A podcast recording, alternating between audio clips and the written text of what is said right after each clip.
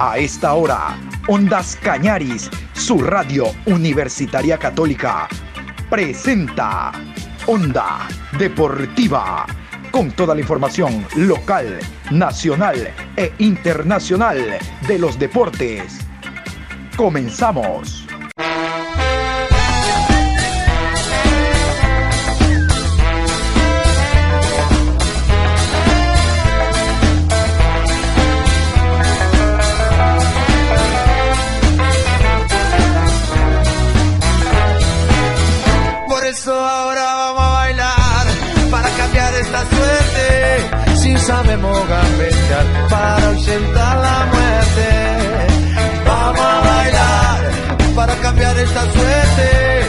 Sabemos para ausentar la muerte.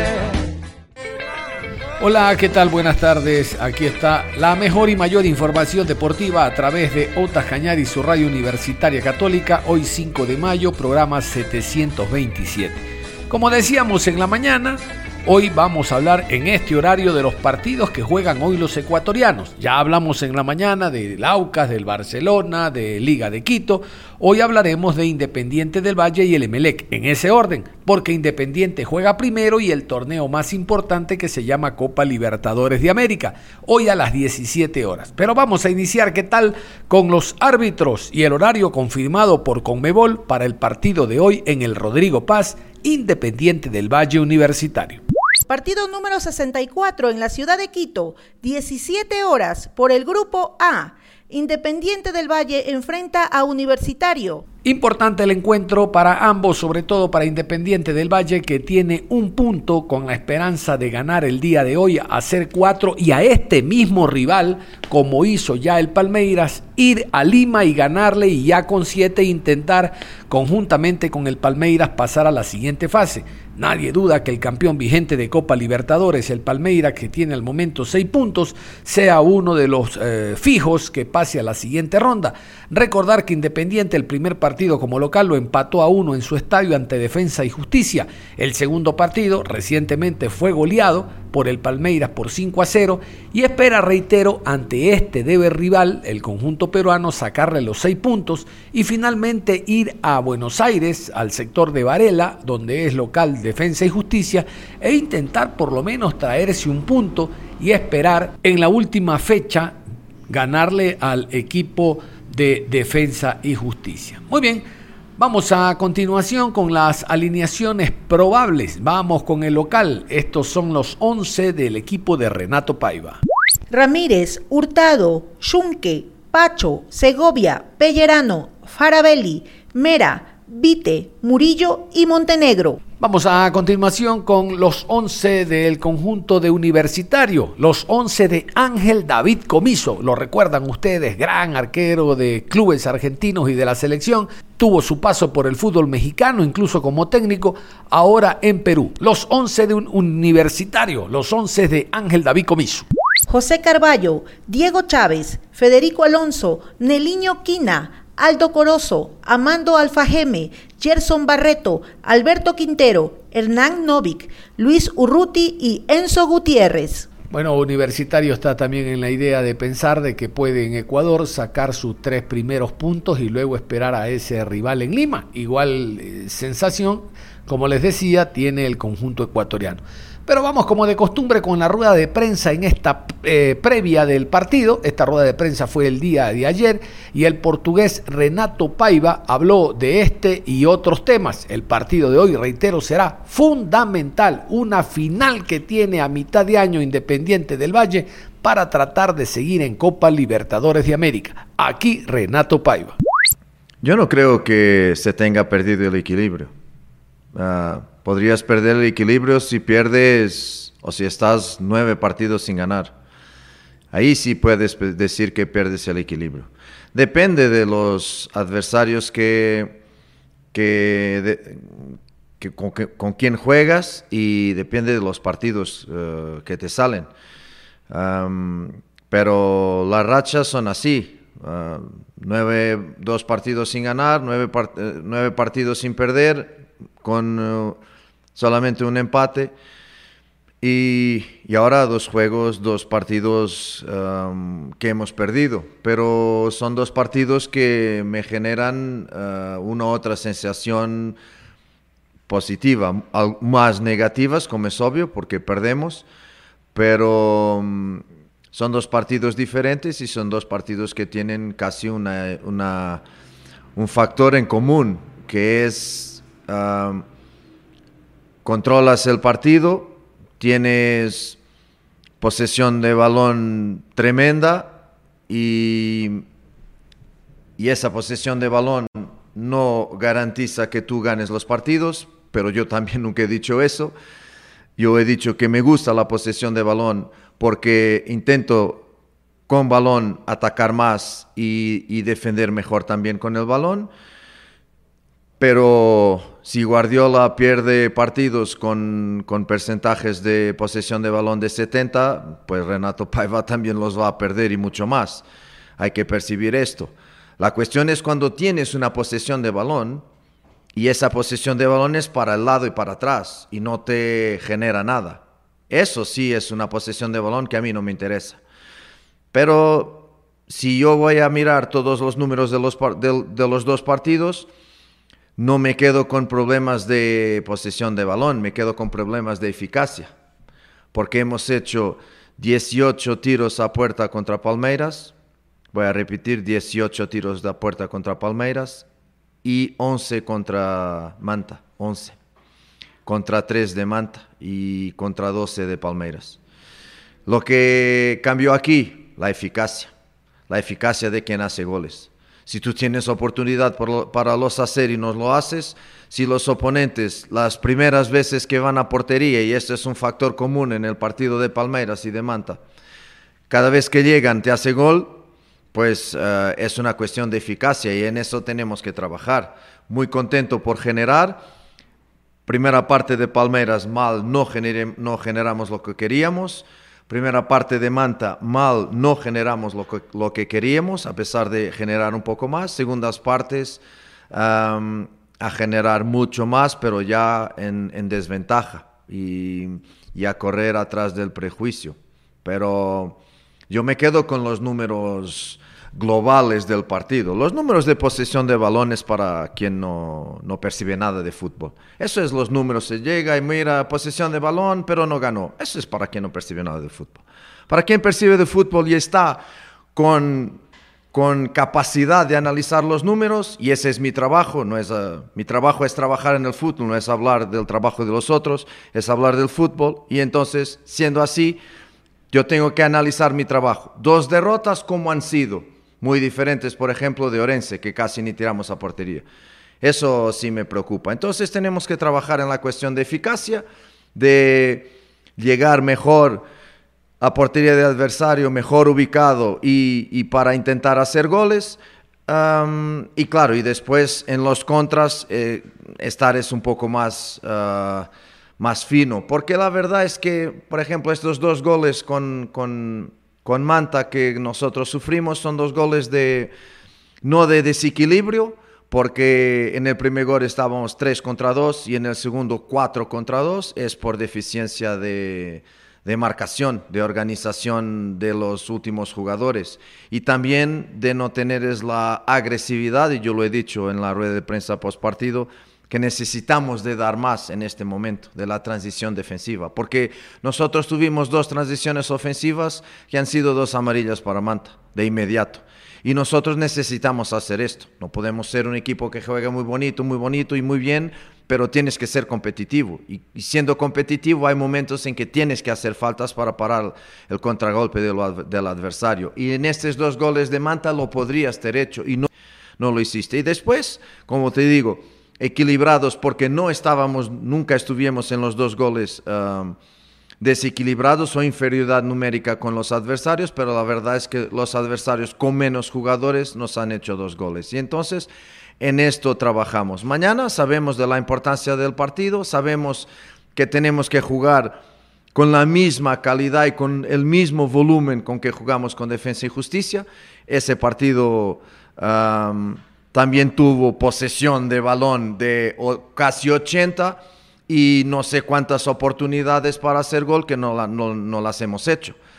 Y esa posesión de balón, nos, cuando nos genera estas todas oportunidades, pues a mí me deja tranquilo porque después tenemos que ganar poniendo el balón dentro de la portería. Y eso nos está faltando en el partido de Defensa y Justicia de Palmeiras y de Manta entrenando situaciones de creación con finalización, entrenando situaciones de tomada de decisión eh, eh, relativas a la finalización, pero después también tiene a ver con rachas de los jugadores. Mira cómo Montenegro en un momento de su trayectoria en el club, todas que tiraba portería hacía goles. Y después de repente, con Defensa y Justicia, tuvo tres o cuatro goles casi cantados y no los, no los ha hecho.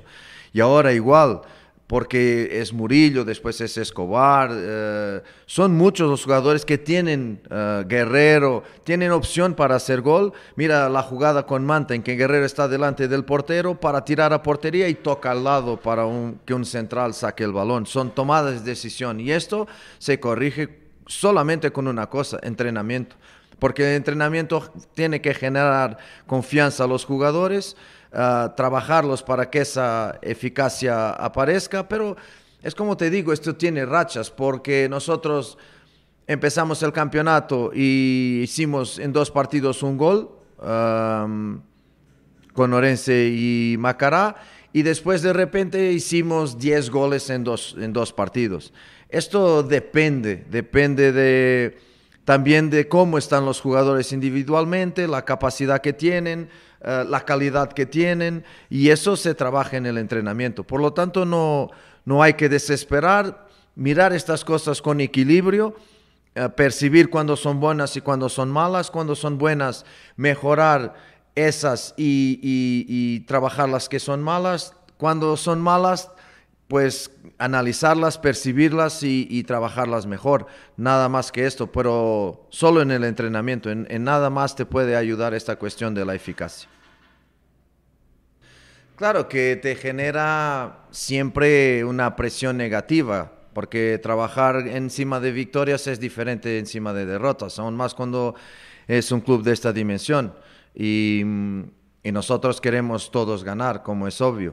Ah, la presión no te genera más presión porque la presión está todo el día. Cuando juegas o entrenas independiente del Valle, tienes la presión eh, normal de un club que juega para ganar y esa presión es muy buena, de un club que está en, en competiciones nacionales e internacionales jugando para ganar y eso ya te da una presión, pero los jugadores no ya tienen una experiencia muy grande para sentir que esa presión les puede dañar su, juego. No, no lo creo.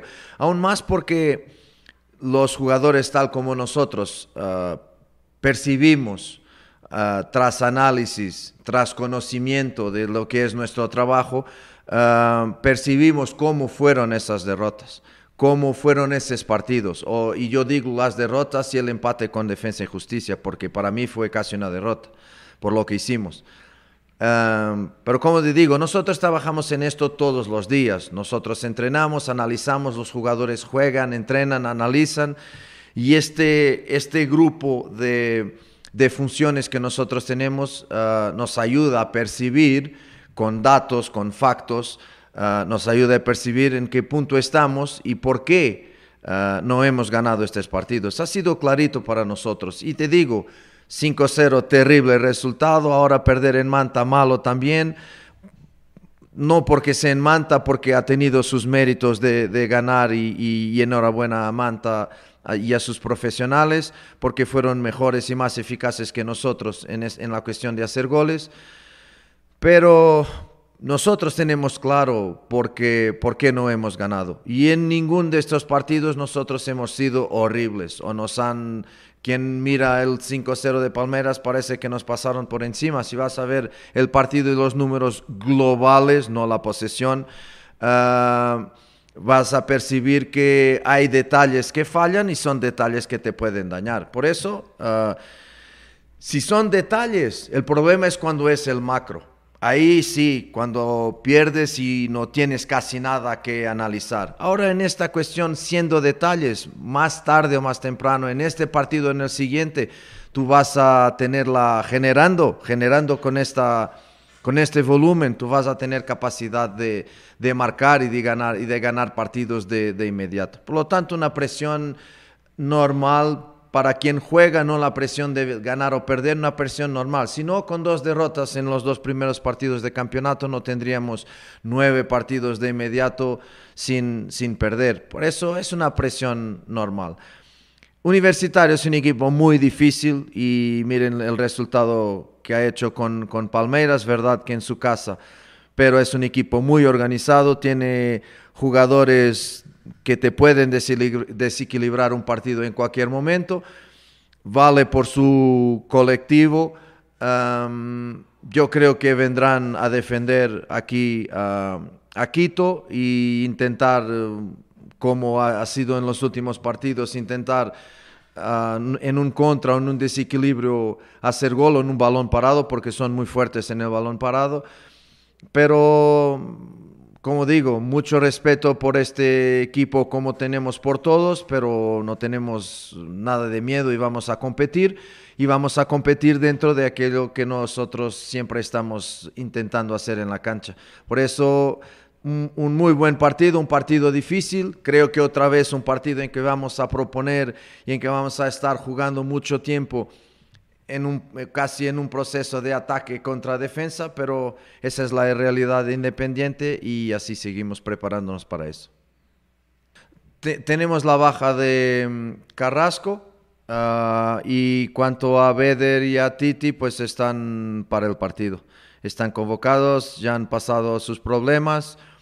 Uh, Pellerano vuelve también porque no jugó ah, ahora contra Macara, perdón, contra Manta porque estaba suspenso pero sí son tres jugadores que regresan ahora para este partido. Creo que no va a cambiar Universitario y va a jugar en 4-2-3-1, ese me parece obvio, cambia muy poco. Mira, la cuestión de los tres atrás y los cuatro ah, es una cuestión subjetiva. O sea, cuando juegas con tres atrás, puedes tener y ha sido esa eh, mi visión y mi opción cuando cambiamos después del segundo partido. Es una visión muy ofensiva del juego, muy ofensiva.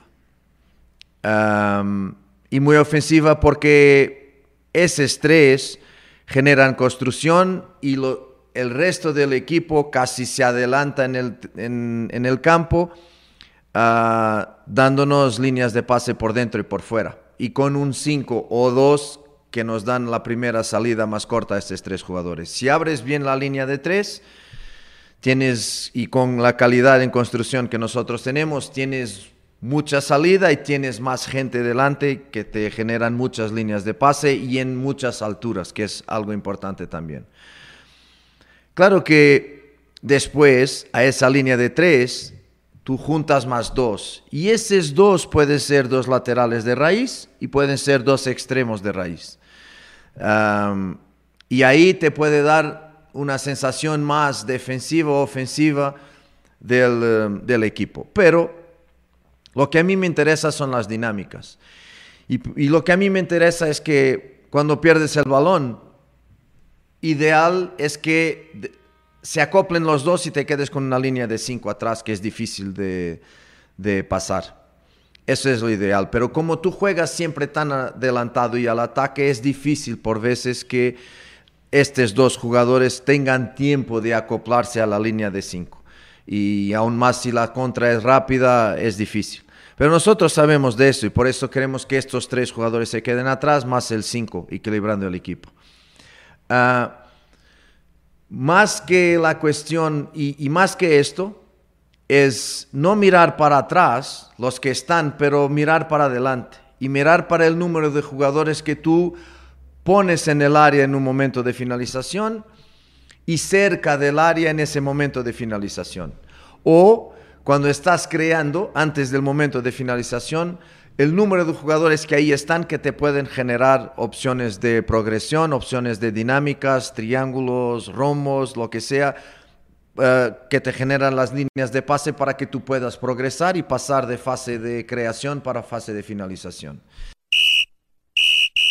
Y vamos a hablar ahora del tema Copa Sudamericana, porque el día de hoy a las 19 horas con 30 el Club Sport MLS será visitante en el Manuel Murillo Toro, allá en eh, Ibagué, en el departamento de Tolima.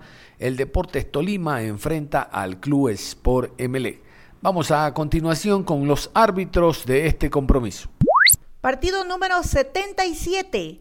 En la ciudad de Tolima, a las 19 horas con 30 por el grupo G se enfrentan Deportes Tolima y Emelec. Árbitro central, Ever Aquino. Línea 1, Julio Aranda. Línea 2, José Cuevas. Cuarto árbitro, Juan López. Cuarteta paraguaya.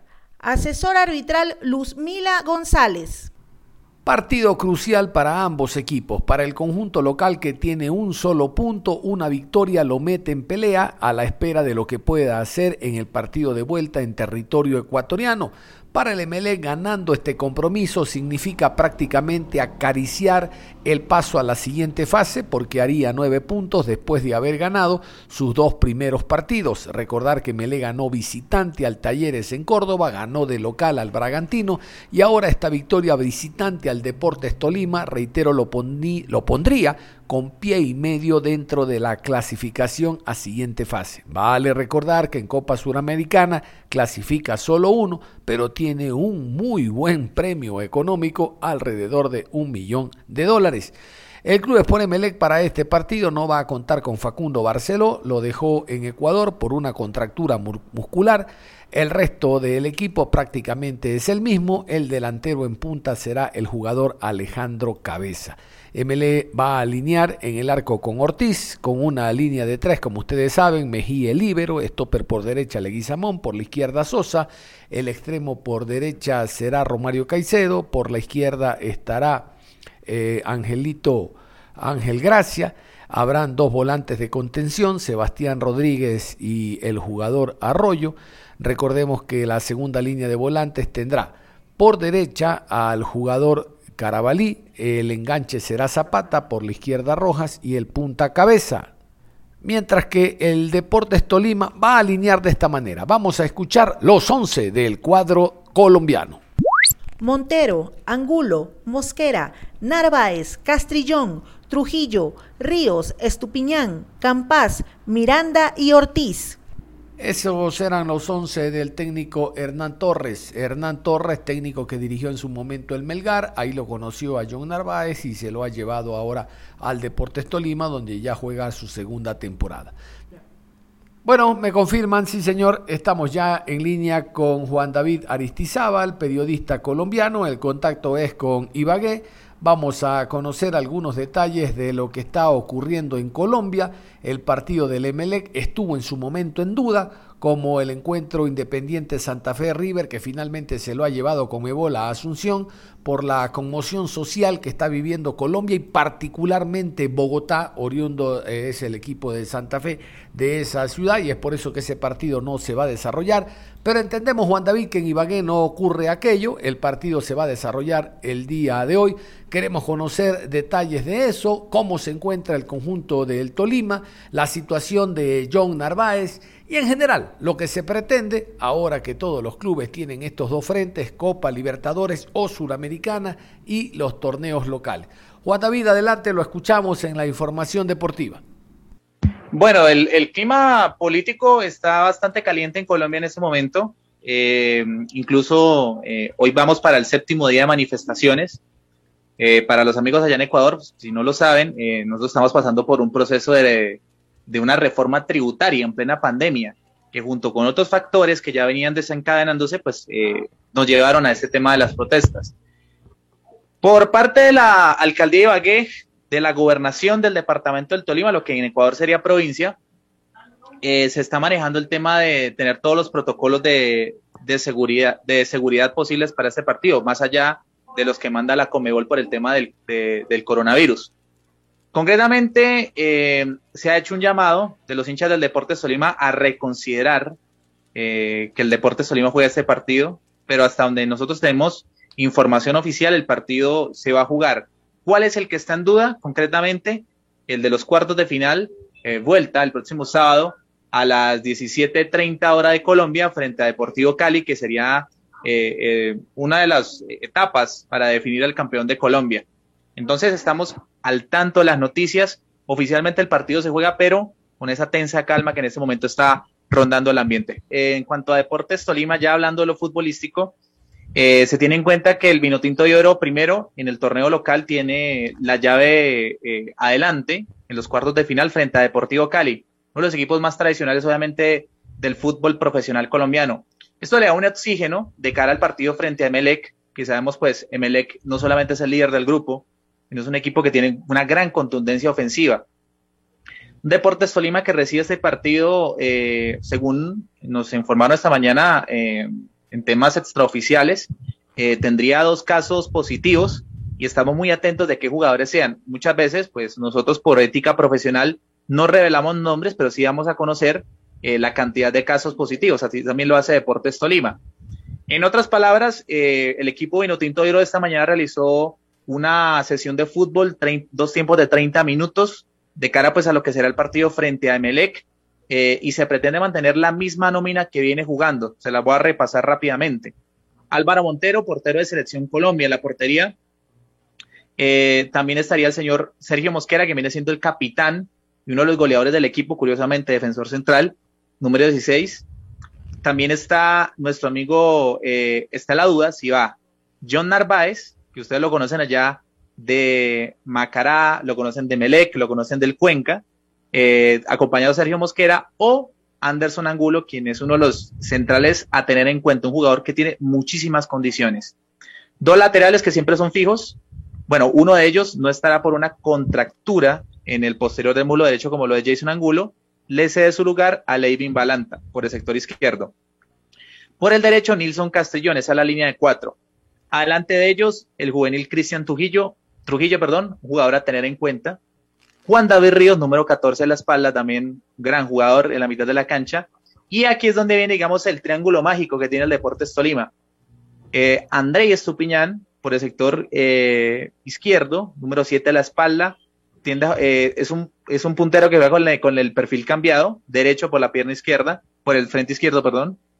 Luis Miranda, el hombre de Maicao La Guajira, otro extremo muy interesante, aunque eh, cabe aclarar, hace mejor su función como nueve. Y la joya, Hamilton Campas, quien ya, eh, yo creo que ustedes lo conocen, de los dos goles que le marcó Macará el año pasado en Libertadores. Y adelante de ellos está la duda si va José Guillermo Ortiz, que al parecer viene presentando molestias musculares, o el paraguayo mexicano Gustavo Adrián Ramírez, quien se cansó de anotar goles en México, pasó la cuenta como por 180 goles y aquí en Colombia solamente ha anotado dos. Emelec y Deportes Solima son los dos equipos con mayor experiencia internacional en el grupo, porque Deportes Solima tiene 19 participaciones. Las dos icónicas son eh, la de cuartos de final del año 2010 en Suramericana y semifinales en Libertadores en el 82.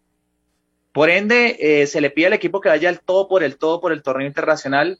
Tolima va a sacar seguramente lo mejor de su nómina y le apelará eh, a salir a presionar alto eh, y a incomodar a, a, un equipo que la verdad, a mi gusto, ha hecho las cosas muy bien en Copa Suramericana, pero aquí hay que nivelar las cargas. Es clave buscar por lo menos mínimo cuatro de seis puntos en estos partidos, especialmente ganando como local y después yendo al Cadwell a, a ponerle la cara, como se hizo popularmente, frente al cuadro bombillo, que la verdad eh, viene haciendo muy bien las cosas en torneo eh, ecuatoriano, según tengo entendido, y en torneo suramericano.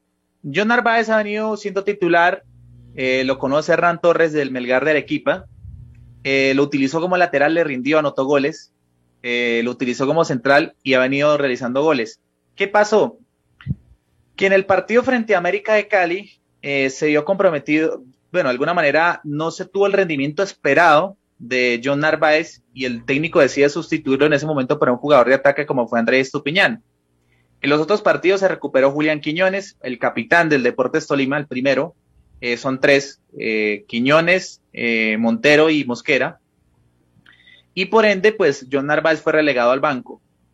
con las buenas actuaciones de Julián Quiñones, digamos que John Narváez se vio relegado, mm, ya no tendría los minutos de antes, pero se le abre una luz porque Quiñones está lesionado eh, por un tema en el gol, un golpe en el tobillo derecho y ha hecho muy buena dupla con Sergio Mosquera, tanto así que pues en el partido frente a Talleres de Córdoba los dos fueron figura. Entonces, eh, como les digo, John Narváez eh, en Colombia, por lo menos lo que hemos podido ver de él, ha podido rendir y en este semestre no solamente eh, ha sido, digamos, el, chico que, tiene todas las tareas a la mano, sino que realmente se le da la posibilidad, la oportunidad para que muestre su fútbol y su carácter, porque si algo ha, caracterizado al ecuatoriano es que ha mostrado muy buenas condiciones en el, fútbol colombiano. Lo que la directiva es pelear en los dos frentes, pero eh, lo que nos ha mostrado eh, el partido a partido, como dice el director técnico Hernán Torres, es que Deportes Solima tiene una preferencia por el torneo local. ¿Qué dependerá que, digamos, eh, se mantenga la pelea en dos frentes? La victoria frente a Melec. Porque no hay mañana. O sea, el que gane los dos, como lo decía ahorita Eduardo, eh, Melec viene por la clasificación. Y eso que creo que no tienen a, Facundo Barceló, que es su principal figura en ataque. Y Deportes Solima, pues obviamente, al ganarle a Melec tendría cuatro puntos, forzaría, digamos, al, al punto para partido, en, como sería en tenis, frente a Melec en Guayaquil, y por ende, pues eh, ya Deportes Solima podríamos decir que seguiría vivo las dos competencias. Ahora bien, ¿cuál es el pedido también de los hinchas? No solamente este, el de mantenerse vivos en Copa Suramericana, sino la tercera estrella, porque ya Hernán Torres creo que se le está acabando el tiempo en términos de resultado deportivo.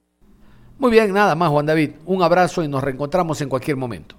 Sí, señor, un saludo y bueno, recuerde que Venezuela, Colombia y Ecuador son una sola patria por la bandera esperemos que gane el mejor en términos futbolísticos y por supuesto de mi parte toda la información periodística posible, compañeros. Cerramos de esta manera la información deportiva a esta hora de la tarde, invitándolos a que nuevamente hagamos fuerza por los clubes ecuatorianos, así como el día de ayer todos éramos Aucas, Liga y Barcelona, hoy todos vamos a ser Independiente del Valle y el Club Sport Emelec, equipos ecuatorianos que nos están representando a nivel internacional y esperamos que siempre lleguen a lo más alto. Usted continúe en sintonía de Ondas Cañar y su radio universitaria católica.